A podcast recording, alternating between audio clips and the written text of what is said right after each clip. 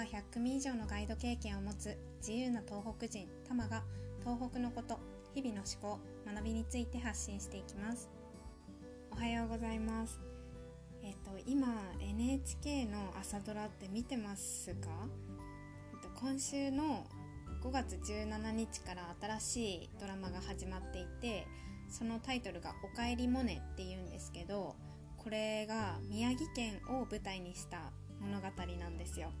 うん、であらすじを言うと気仙沼の亀島っていう場所に生まれ育った主人公の女の子が気象予報士を目指してそれをめそれを通して人と関わり合いながら成長していく姿を描いていくっていうストーリーなんですね。でここで言ってる気仙沼の亀島っていうのは多分実在しなくってあの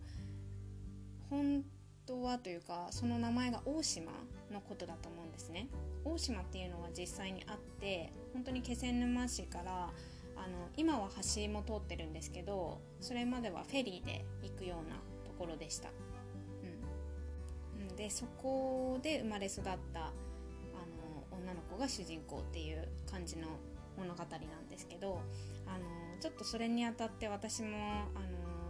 宮城県の自然とかをちょっと見れるかもしれないよと思ってちょっとお知らせしたくてこれを今撮ってるんですけど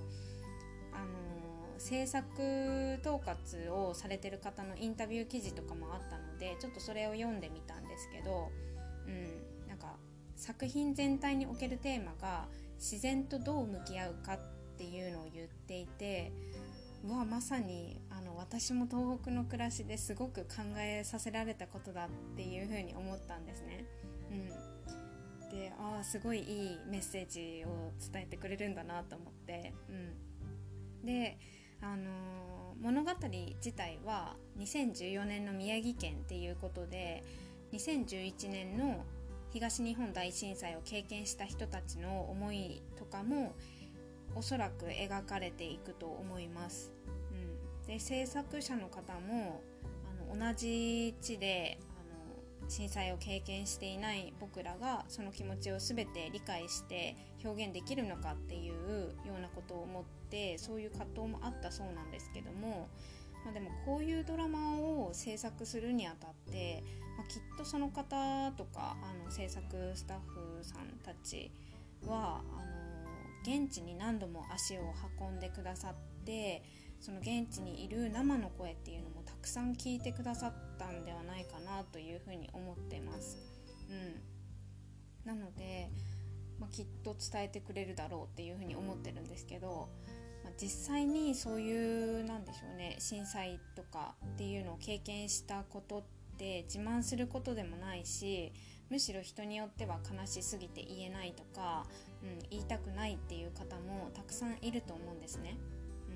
うん、でもそれをそういう制作スタッフさんたちに言葉にして伝えたっていうものを、